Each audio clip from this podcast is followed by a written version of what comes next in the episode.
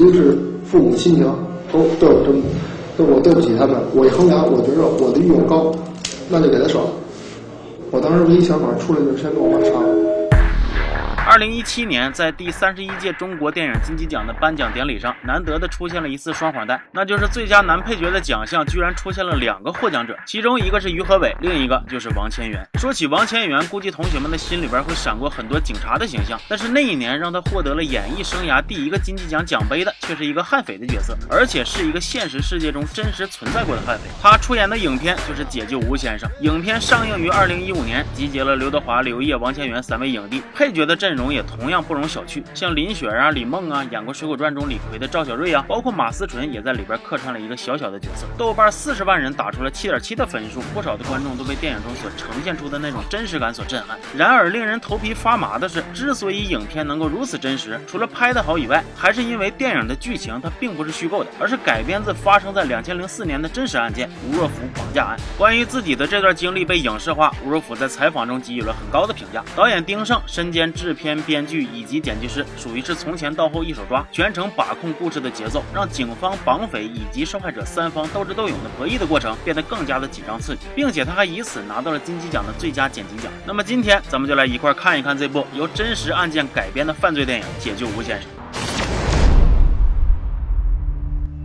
张灯结彩的街道上，人头攒动，车水马龙。当下正是正月十三的晚上，新年的余韵还没有过去，到处都是喜庆的年味儿。然而，此时影片中的配乐却紧张而又低沉，其中还夹杂着一声声的戏腔，充满了张力和说书感。再搭配着快速闪过的画面，夜晚独有的阴暗色调，将气氛烘托得颇为诡异，与过年原本应该有的轻松的氛围显得格格不入，似乎是在预示着，在这一片祥和的背后，即将发生一些惊心动魄的故事。凌晨一点，市中心的街道仍旧灯火通明。香港著名影。星吴先生刚刚跟投资人程总聊完工作，从夜店出来准备回家。出来之后，吴先先生先是遇到了影迷合影，紧接着又碰见了卖花的小女孩。说笑间，气氛是愉快而又和谐。可就在吴先生刚想驾车离开的时候，一伙自称警察的人却突然出现，围住了他。不好意思啊，嗯，先生，问一下啊，嗯，这车是您的吗？是啊。哦，是这样，我们是市局刑警队的啊。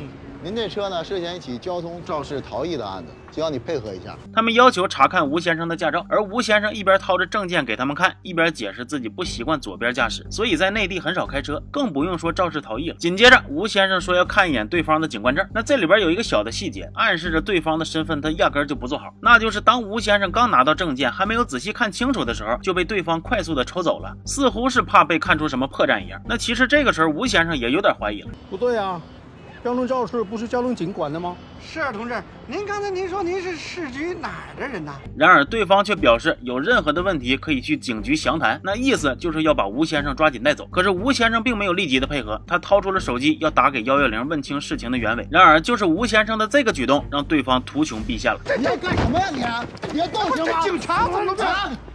你们这警察怎么能这么？你这妨碍公务！我跟你讲，你少废话啊！你要再废话，我一起把你抓了，知道吗？警察怎么能从这？啊啊！老师，把他带走。那么到这儿，吴先生终于能够确认，这伙人根本就不是警察，他被绑架了。紧接着，故事来到了距离案发十八小时二十分以后。这个在警局里边被反手铐住的男人，正是之前绑架吴先生的绑匪，他叫张华，是一名穷凶极恶的歹徒，曾经坐过牢，目前刚放出来不久，集结了一帮狱友，干起了倒腾枪支弹药、绑架杀人的勾当。此刻面对警方的审讯，华子不仅没有表现出恐惧，反而还嬉皮笑脸的插科打诨。可以啊，你警察都敢演，有什么不敢演的？吴先生演过警察。哦，对了，那是演的哪部片子来着？两码事儿啊。王千源的这段表演可以说对华子的原型，也就是王丽华的形象拿捏得非常到位。当年《法制进行时》记录了关于吴若甫绑架案的经过，里边就拍到了王丽华在被捕之后依旧轻松玩笑的样。呃，你说哪个呢？最后一件事。呃，最后一件事谁？我看你知不知道这事儿？你让我这人名，我这是这么。高你几个？呃，你你最关心那个谁？啊，吴。啊，吴什么？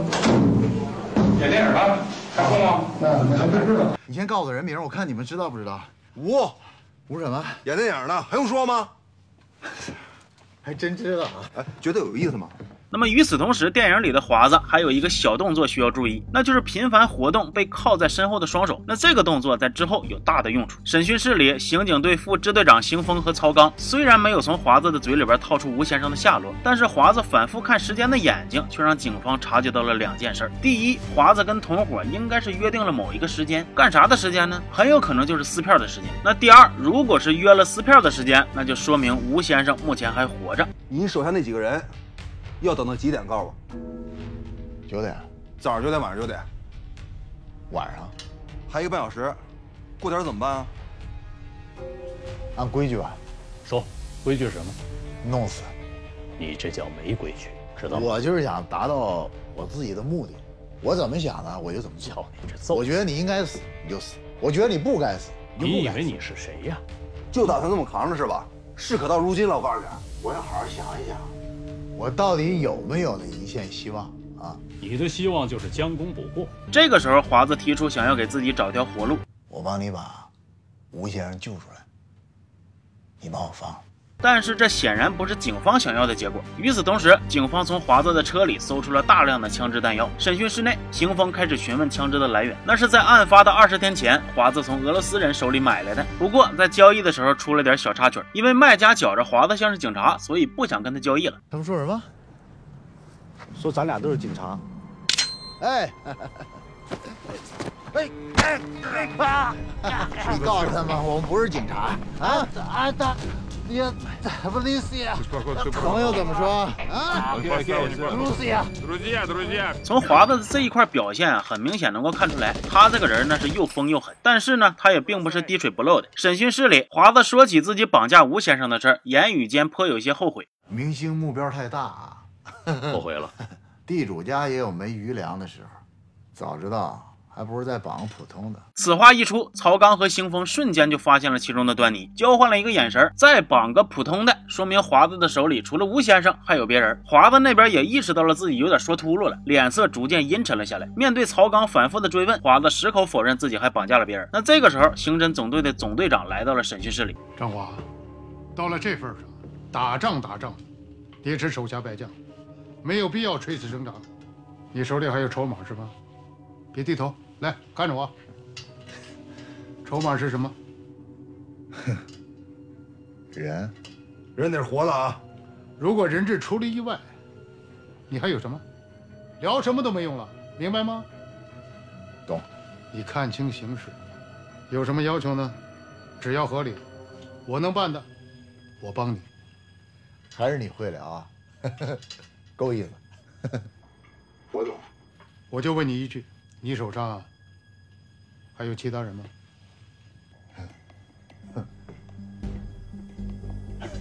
有。那是在案发的前一天，华子一伙人用同样的手法伪装成警察，绑架了一名叫小豆的男子。原本是看他开豪车，以为能捞上一笔，结果抓回来才知道，小豆只是一个傍富婆的穷光蛋，车是借来的。赔钱的买卖让华子怒不可遏，于是他才谋划了第二起绑架案，抓走了吴先生。目前这两个人都被他关在了一起。审讯室这边，总队长让邢峰拿一盒饺子给华子。张华，也给你时间，也不给你时间，吃完了告诉我人质关在哪，到时候你要不想说。我也不跟你废话了，直接送你去看守所。刑警们陆续退出了审讯室，转头聚集在外边的监控前。华子的眼睛就像猎狗一样，死死地盯着监控，又仿佛能够透过镜头与他们对视一样。这小子想说什么呀？声音调大点。你们是怎么抓着我呀？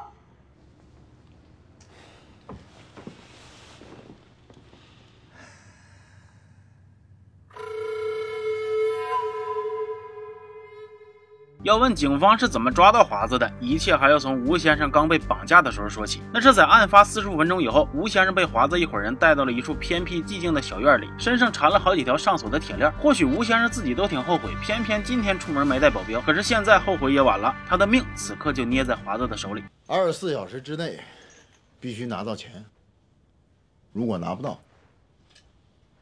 那来吧。我让你看看结果啊！华子让同伙将嘚嘚瑟瑟的小豆拉了出来，当着吴先生的面使了一招杀鸡儆猴。我对不老实的人呢，从来就没有耐心。我拿到钱了吗？啊，我拿到没有？我问你，我拿到钱了吗？没有啊，没有，没有吧？你不能怪我了，是不是？来来，把他拉到门口去弄，把他嘴堵上，好吧？把嘴堵上。来来来，你过来，听我讲，你听我讲。别停，来使劲。这招确实挺好使。原本还算冷静的吴先生看着眼前的场景，瞬间陷入到惊恐的情绪里。他大吼着让华子别杀小豆，不就是要钱吗？他一个人出两个人的赎金还不行吗？其实从吴先生这块的反应能够看出来几个信息。首先，他是一个好人，这一点是毋庸置疑的。其次，是他非常聪明。试想一下，如果华子当着吴先生的面杀了小豆，那么吴先生作为目击者还有机会能活着离开这里吗？答案是显而易见的。所以他的这波操作既是在保小豆，也是在保自己。至于华子，他本人的目的就是要钱，用小豆吓唬吴先生，也是为了让他乖乖听话。那既然现在双方都达成了共识，那也没有必要在拿到赎金之前跟吴先生闹翻了。终于在救下小豆之后，破旧的屋子里暂时的恢复了平静。华子切入正题，跟吴先生聊起了赎金的事儿。吴先生说自己内地的家里有一张三百万的卡，可以拿来换自己和小豆的命。那这个数字显然是不足以填饱华子的胃口。华子讲话了，那咋的？你挺大一明星，还想只用三百万就把我打发了？你是属铁貔貅的，只进不出啊，钱比命都重。但是吴先生却非常诚恳地解释说：“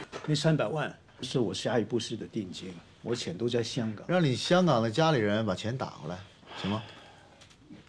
我没意见，我没意见啊，我是替你想而已啊。在外地汇款不方便，这些事办起来多慢啊！你把现金提出来。”是不是实质一点？是的，吴先生说的没错。夜长梦多，华子他们如果能在最短的时间内拿着这三百万跑路，是最保险。可是吴先生到底是真的打算散财保命，还是在暗地里边计划着啥小九九？华子还拿不准。于是他掏出了手枪，先是询问吴先生会不会用，得到了否定的回答之后，又自顾自地介绍起了枪的构造。他是真的要聊枪吗？不是，他只是在威胁吴先生。而吴先生呢，也明白华子的意思，所以他干脆就摊牌，你让我们两个人看到脸。只有两个可能：第一，你从来没想过我们活着走；第二，就是你超级自信。我希望是第二个，我也希望你能够快点拿到钱，我和他安全的。确定三百万没问题？你确定拿到钱，让我们走没问题？我要放了你们俩。会不会报警啊？真不。哎，你说这钱要没了，你这心里边能平衡？我认了，钱没了，再不然命就只有一条。他们的这段对话其实很有意思，看似是一句接一句，但是仔细听会发现，这俩人没有一句话是在正面回答对方的问题，全都在试图的咬着主动权。华子也就算了，他是绑匪，身份和心理都处于上风，但是吴先生在这种情况下也能时刻的保持清醒、戒备和智商在线，这个心理素质可就不一般了。与此同时，警方那边也在第一时间获得了吴先生被绑架的消息，并且通过目击者程总的指认，确定了绑匪之一就是华子。这里有一处细节，那就是警方在得知是华子作案的时候说过这么一段话，是华子，我一看情况就知道是他。很明显，华子已经是警局的常客了，而且这次绑架案也并不是他第一次出手。那大概是在案发前二十五天，华子就曾经干了一起孔氏兄弟绑架案。当时他先是盯上了弟弟孔老二，以冒充警察的方式将人从游戏厅带走，之后向哥哥孔老大勒索一百万。而孔老大呢，本身也不是做正经买卖的人，面对警察的帮助，他是不屑一顾，也不肯配合。他觉着对方不就是想要钱吗？只要钱到位，弟弟就能回来，用不着警察来插手。但是他没想到，华子可并不是一个守规矩的人。老孔，钱收到了啊，谢谢啊。不过我跟你说个事儿啊，你这弟弟啊，太牛逼了。我绑他的时候呢，我就没想让他活着。你这样，你再给我准备一百万，我告诉你他埋在哪儿了。得手之后的华子更加猖狂，他带人来到了台球厅，还想用相同的手段绑架孔老大。结果孔老大心眼多，当即就发现了不对劲，边报警边抄家伙跟他们干了起来。华子一伙人眼见形势不妙，立刻撤退，四散逃亡，遭到了警方的追捕。就在前不久，华子的同伙有几个落网了，其中一个叫东子的交代了一些情报，那就是华子在郊区的果园边上租了一个农家院。至于果园是种什么，具体的位置在哪，这他就不知道了。东子嘴里的这个农家院，应该就是现在关吴先生的地方。那么在警方如如此绞尽脑汁搜查线索的时刻，华子正在干啥呢？哎，他大大方方的去吴先生家里边取银行卡了。吴先生在被绑的小屋里是战战兢兢，连喝口水都得用上三十六计。绑匪给的可乐他不敢喝，只能谎称自己有糖尿病，转头去喝冰凉的井水。可华子在吴先生家里可是相当的悠闲自在。他取了卡，确认了金额之后，坐在沙发上那是又吃又喝，甚至还拿起了 DV 玩了些。不过就在这个时候，一张特殊的照片却映入眼帘，那是吴先生当年在部队和战友们的合影。原来吴先生之前还当过兵，难怪在被绑架之后，他还能那么冷静的跟绑匪周旋。但是华子也意识到一点，那就是吴先生在扮猪吃老虎。他之前说自己不会开枪，这那的都是骗人的。华子赶紧给同伙打了一个电话，让他们多给吴先生上几道锁链。紧接着自己驱车往回赶，而他回来的第一件事就是试探吴先生。我跟你说啊，听着点啊，我没拿到你的卡，你告诉我你卡呢？啊，卡呢？啊，放哪儿了？房间里没有，没有这卡，你好好想想，放床底下了，还是放你女皇上那儿了？没有，反正我是没卡，没卡了。你好好想想啊，想一想，没有，没有，就在这，就在这。你确定？你确定？啊啊，没别的钱了？没了啊！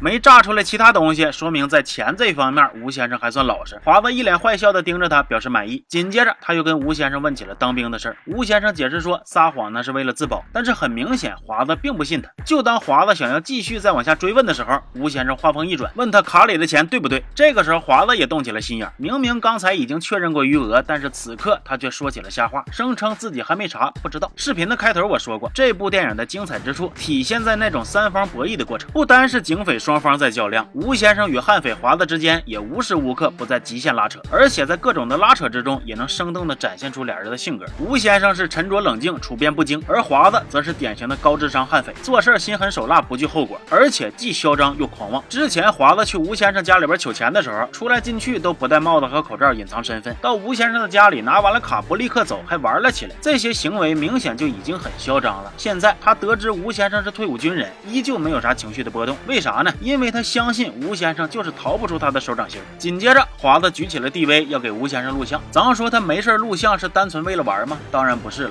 如果吴先生真按他说的录了，那么接下来华子就算是提前撕票了，也可以凭借这段录像谎称吴先生还活着，进而确保拿到赎金。吴先生立刻就猜到了华子的用意，于是他假意配合，紧接着找准时机将 DV 砸毁。你什么意思？不是说我付付了钱你就放人走吗？你录什么？拍什么干什么？拍有意思吗？干嘛？你干嘛？你们人多，你们人多，你们枪多，我枪多怕你们牛逼什么？我做牛逼，你有胆子你把他放下来，放下来牛逼男人，你闭嘴，都是男人，要讲诚信的，你们干这样，我不说对不对？还是要信用，对吧？不然他们能服你吗？能服你吗？我答应付钱了，你玩硬的，我瞧不起你。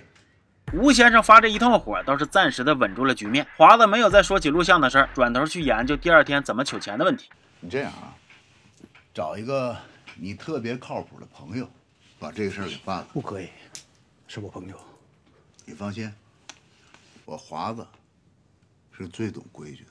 这里呢，华子再一次提起了自己守规矩，但是其实从他收到赎金还撕票的行事作风来看，他这个人那是最不守规矩的。估计他说守规矩，也只是为了尽快把钱弄到手。此刻距离案发已经过去了三个小时，大概凌晨四点左右，吴先生将电话打给了一名姓苏的商人，两个人曾经是战友。而从后续的发展来看，吴先生这个决定可以说是相当的明智。老苏接到电话，听见吴先生说自己被绑架了，需要他帮忙取赎金。绑我的那个人，你帮我提款。然后给他，你给钱他的时候，一定要确认我还活着，还有不要报警。挂了电话之后，老苏琢磨了片刻，立刻拿起了座机报了警。而另一边盯着吴先生的华子也听出了他话里有话，还有不要报警，什么意思？于是立马原号拨了回去。哦，他打电话来了，你马上过来吧，好吧？吴先生，他信任你，给你打电话，你可千万别害他。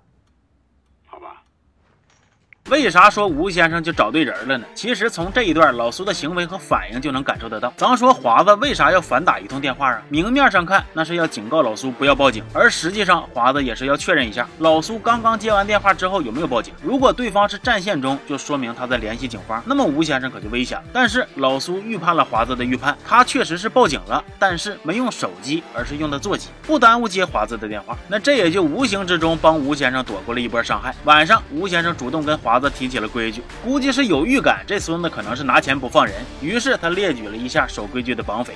香港也有一个像你的这种，就干这种活的。我知道你说的是谁，在我眼里他什么都不是。最起码他干这种活有规矩。这里他们提到的这个守规矩的香港绑匪，其实就是张子强。他跟我之前解说过的白宝山都是中国十大悍匪中的一员。说他讲规矩呢，其实指的是他在一九九六年绑架了李嘉诚的长子李泽钜的案子。当时他勒索了十点三八亿港币，不让李嘉诚报警。等拿到了赎金之后，他确实也如约的将李泽钜送了回来。这个案子在当时引起了非常大的轰动，并且后续也被影视化成了很多个版本。好，那咱们接着说回电影。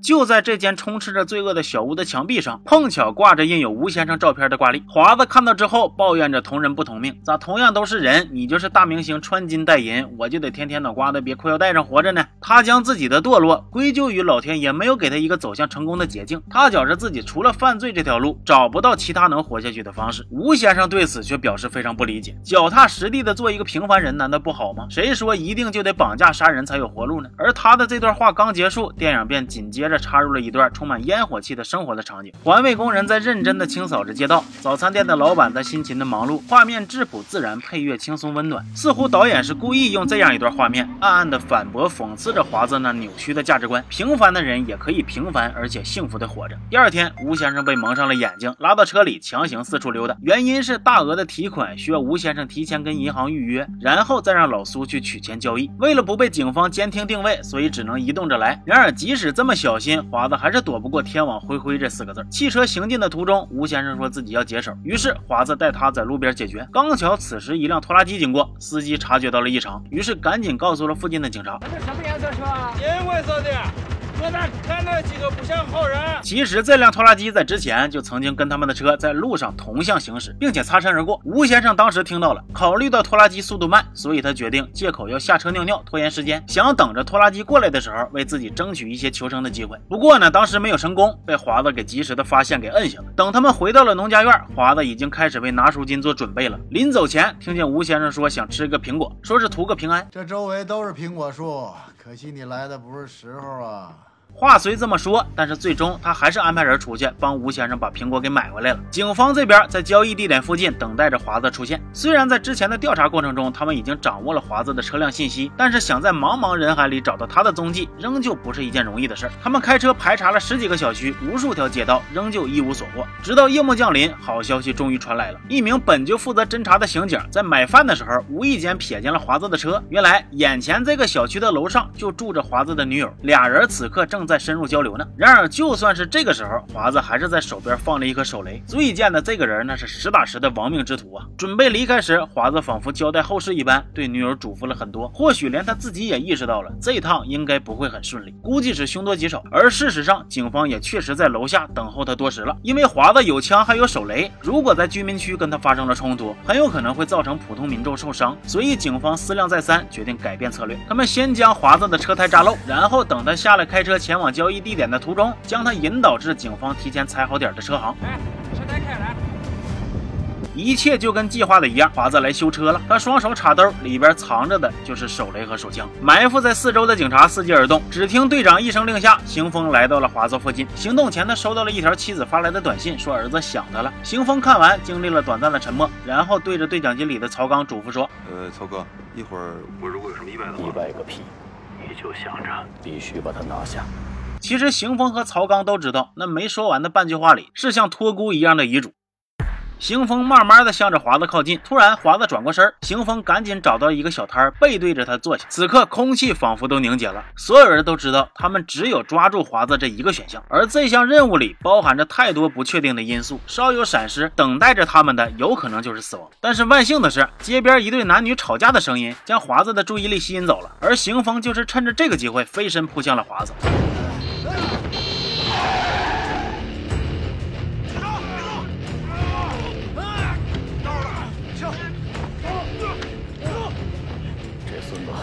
把保险给拔了。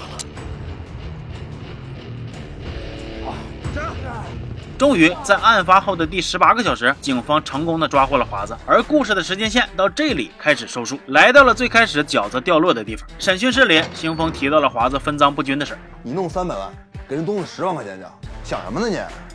谁告诉你的？东子撂了。紧接着，曹刚又趁着华子的情绪有些激动，跟着添油加醋的套话：“我自己的钱，我有自己的分法。你怎么分？我想怎么分怎么分，我愿意怎么分怎么分。分完了，我自己还得留点呢。留点干嘛？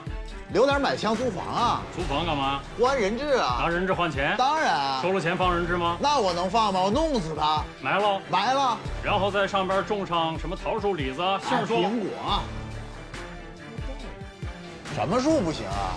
可以感觉出来，这段看似话赶话的审讯，其实都是带着目的和技巧的。邢峰故意提起了东子，还说分赃不均的事儿是东子撂的，等于是在华子的心里边扎了一根刺儿。紧接着，曹刚从分赃聊到了租房，再说起了果树，给了他心理暗示。于是，最终的答案也就出来了。当华子意识到自己说漏嘴的时候，已经来不及了。不过他知道，警方就算有了这条线索，也没有办法马上定位到他的老巢，所以他打算用上自己留着保底的最后一招，搏上一搏。华子闹着想要最后见一见自己的女友，警方 虽然怀疑他。别有所图，但是眼看着时间流逝，为了让他尽快交代、配合破案，还是答应了。此时，华子的女友已经被警方控制起来，因为他身体不适，就被送进了医院。在警车里，邢峰发出了疑问：“还不明白，这会儿不想见你妈，要见他，不是见我妈说什么？说我要死了。如果我要死了，最难受的就是我妈了。又后悔了？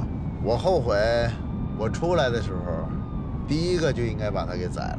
你什么意思？如果那样的话，我死了，我妈就不会难受了，我就无牵无挂。这段话听着是不是特别恐怖？感觉能写出这种台词的编剧多少都沾点变态。但是实际上，这就是华子的原型王丽华被捕之后亲口说出来的话。华子被警车带到了医院，四周都是警方的人。他见到被两名女警扶着走出来的女友之后，上前拥抱。不过这个时候，邢峰却发现了不对劲儿，华子的手明显是在身下掏着什么。于是他们赶紧将俩人分开。曹刚拿着探测器扫了一圈，果然在他身上发现了一枚手铐的钥匙，而且就藏在当下。好家伙，裤裆藏雷之，开锁大师版呢！华子的这把钥匙啊，其实是时刻被他藏在身上的。前边提到他在跟女友交流的时候，还要把手雷放在枕边，可见这个人的戒备心之强。那么更强的地方在于，他在交流之后还不忘把钥匙给放回原处，藏哪儿呢？你看他这个往下掏的动作，应该就能明白了。藏于弹下，最危险的地方就最安全嘛。另外，不知道同学们还记不记得，我在视频的开头还提到过，华子在接受审讯时有一个频繁活动手的小细节。那么结合现在的剧情就很好理解了，他之所以反复做这个动作，就是为了。防止一直被铐着，导致不过血，手指僵硬，后续不好掏钥匙，属于是时刻都在为逃跑做准备。不过现在局势已定，华子是彻底没有啥好蹦的了。而在华子不在的这段时间里，被困在农家院里的吴先生也一直没有闲着。绑匪团伙里的人那是性格迥异，其中有一个胖子算是吴先生的粉丝，对吴先生也算是照顾。在相处的过程中，吴先生发现这个胖子相较于其他人，其实并没有那么癫狂，似乎是能被撬动的对象。于是趁着其他人不在，吴先生想要策反胖子。我以前演过警察，里面有一句对白，他说绑架至少判十年了。你你演的是香港警察还是大陆警察？内地的。胖子听完吴先生的话，神情里边明显闪过了纠结和恐惧。但是与此同时，他也对吴先生坦白了一件事，那就是华子确实不是一个守规矩的人。打从一开始，他就没想让吴先生和小豆活命。无论今天这个钱是否能够拿到，时间一到九点，吴先生和小豆都得上路。得知了这个消息的吴先生，虽然已经尽量的表现的淡定，可是脸上还是难免流露出一丝绝望和恐惧。小豆就更不用说了，直接崩溃大哭，随即就引来了一顿毒打。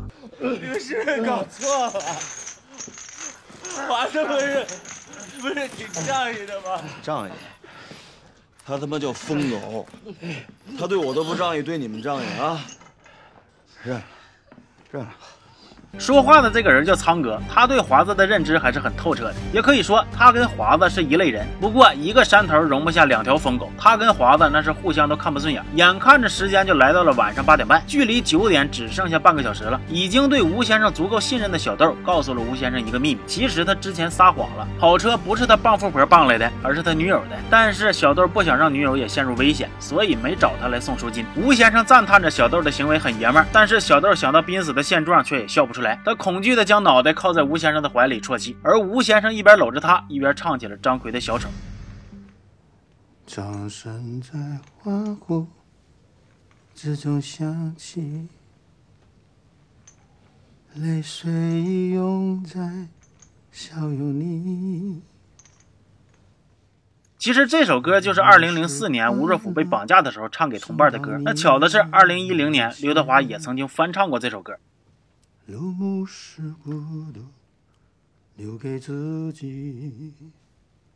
又过去了十几分钟，时间更加逼近九点。警方这边通过各种收集来的线索，终于确定了绑匪的位置。此刻，他们正在全速的赶向目的地，而绑匪这头的苍哥却已经等得不耐烦了。他想要提前解决了吴先生。不过这个时候，他们的内部却出现了分歧。还没到九点，好像说九点，他说九点就九点，他是老大不听，他听谁的呀？那我他妈说就不算是吧？别别吵，别吵，不差两分钟，别伤和气。不得不说呀，吴先生还得感谢这个跟苍哥犯轴的绑匪，帮他给警方增加了救援的时间。这边苍哥他们听到异常的响动，出去查看情况。那边胖子看着人质，却眼瞅着就要被策反了。吴先生先是威逼，他对胖子再次提起了绑架坐牢的事儿，紧接着又开始利诱，答应他只要放了他们，吴先生愿意给他两百万作为报答。胖子真的心动了。然而就在他即将给吴先生解开手铐的时候，苍哥却回屋了。眼看着胖子被打翻在地，吴先生的心彻底凉透了。虽然还没到约定的九点，苍哥已经等不及了。吴先生和小豆被电线死死的勒住，脸部涨红，青筋暴跳。吴先生从挣扎慢慢变成了僵硬。然而就在他即将咽气儿的时候，警察终于破窗赶到，在最后关头将他们救了下来。在救援的这一段，无论是音乐还是人声都消掉了。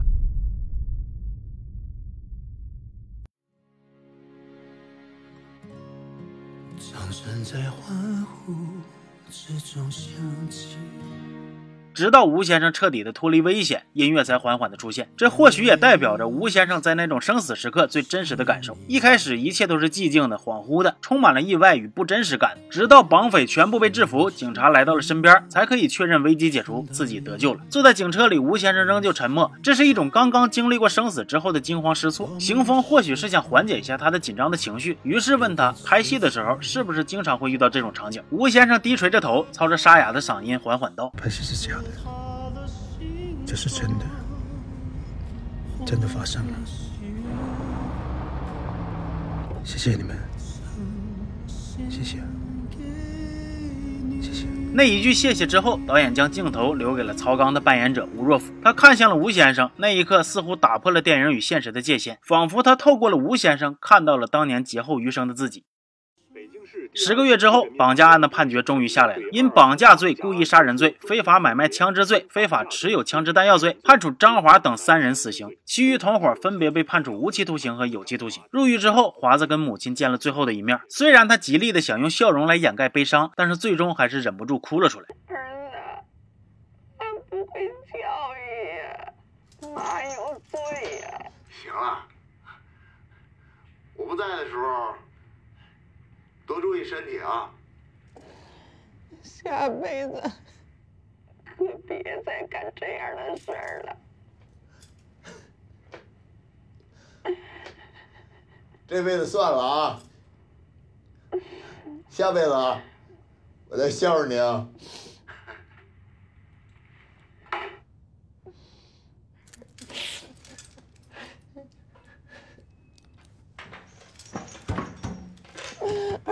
儿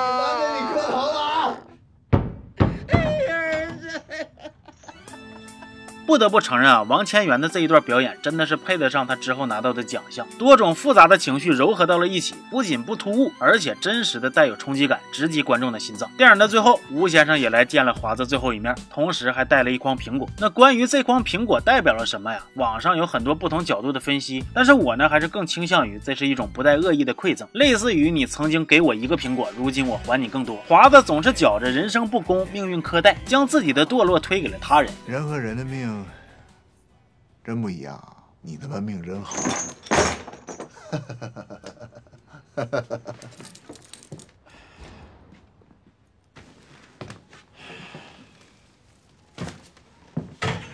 对，我命好。那故事到这儿也就全部结束了。其实解救吴先生并不是一个多么悬疑的故事，也没有丝丝入扣的推理。影片一开始没有多久就已经明牌的告诉观众，绑匪华子已经被捕了。所以这样的结构安排就注定无法靠着解谜的乐趣来吸引观众紧随着剧情。但是导演却凭借着对电影整体节奏的把控，利用剪辑上的技巧，把警匪人质三方的角逐刻画的紧张刺激，将质量稳定在了上层，并且以此拿下了金鸡奖的最佳剪辑奖以及华表奖的优秀故事片奖。当然，除了这些之外，这部电影对于原案件的还原程度也让人看完是瞠目结舌。不光故事的主线跟案件基本一致，就连其中的一些情节设定也几乎都是真实发生过的。就比如吴先生拒绝喝可乐的这一段，现实里吴若甫真的因为怕被下药，以糖尿病为借口给拒绝了。还有吴先生给小豆唱歌那一段，也是他本人亲口承认发生过的。甚至像小豆担心连累女友跟绑匪撒谎，以及华子跟苍哥的不和，居然也都是确有其事。而且更让人震惊的是，就在这部电影里，就连某些台词儿都是复刻的原型。案件中凶手曾经说过的话，就比如之前提到华子发表过弑母言论，而事实上这也是绑匪王丽华说过的话。我当时唯一想法出来就是先把我妈杀了。以及结尾华子与母亲见最后一面时的对话，也基本都是当年王丽华的原话。这辈子算了啊，下辈子啊，我再孝顺你啊。导演没有刻意在观众面前卖弄，而是脚踏实地的将拼图一块一块的粘好，递到了观众的面前，还原案件的本身。不过这种程度的还原还面临一个非常棘手的问题，那就是真实感。在这一块，导演处理的也不错。首先在前期准备方面，因为当年吴若甫绑架案留下了非常多的影像资料，所以导演要求所有的演员都必须观看，而导演自己也会在拍戏的间隙把影像资料当参考书，时常的比对检查。其次是在影片里边加了很多的黑话，让警匪的身份更加的真实。比如在小区楼下。下发现华子的车时，邢峰将他和情人约会的地点叫做窑。我是邢峰，发现嫌疑车辆。这里有人吗？没有，但他这个窑咱之前不掌握。再比如准备实施抓捕时，警方用摘代替抓人或者行动。邢峰上，摘。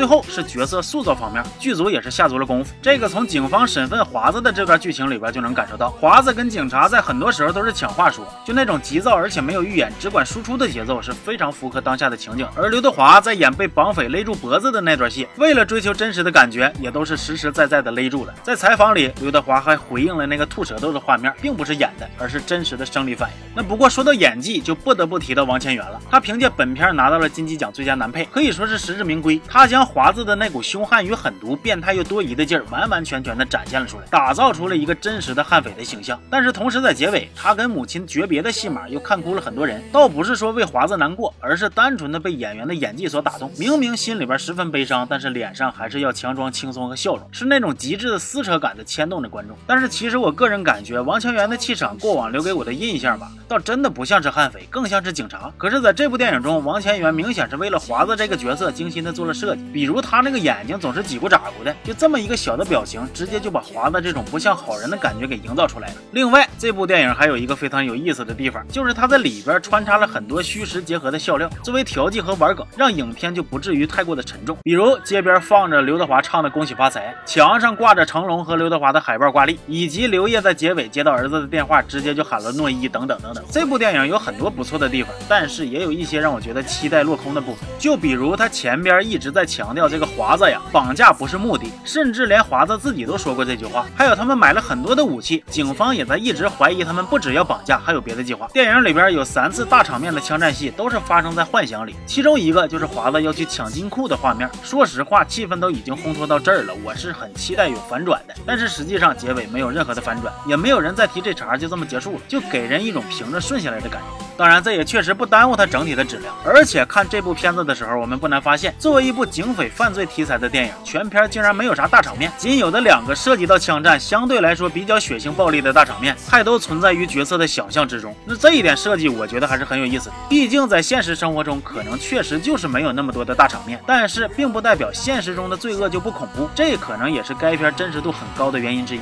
最后唠唠这部电影里的配乐，除了开始提到的戏腔和刘德华唱的小丑之外呢，他这个结尾曲也很有意思，用的是朴树的《傲慢的上校》。我查了一下，这个歌其实最开始是零四年的电视剧《非常道》的片尾曲，年份刚好和吴若甫被绑架的时间一致，同时他的这个歌词儿也跟电影的调性很合。除此之外，我还听说呀，导演丁晟是朴树的粉丝，这就有点公费追星的意思了啊。这波操作属于是叠了 buff，行吧？那么这期就先到这了，我是刘老师，咱们下期见，好。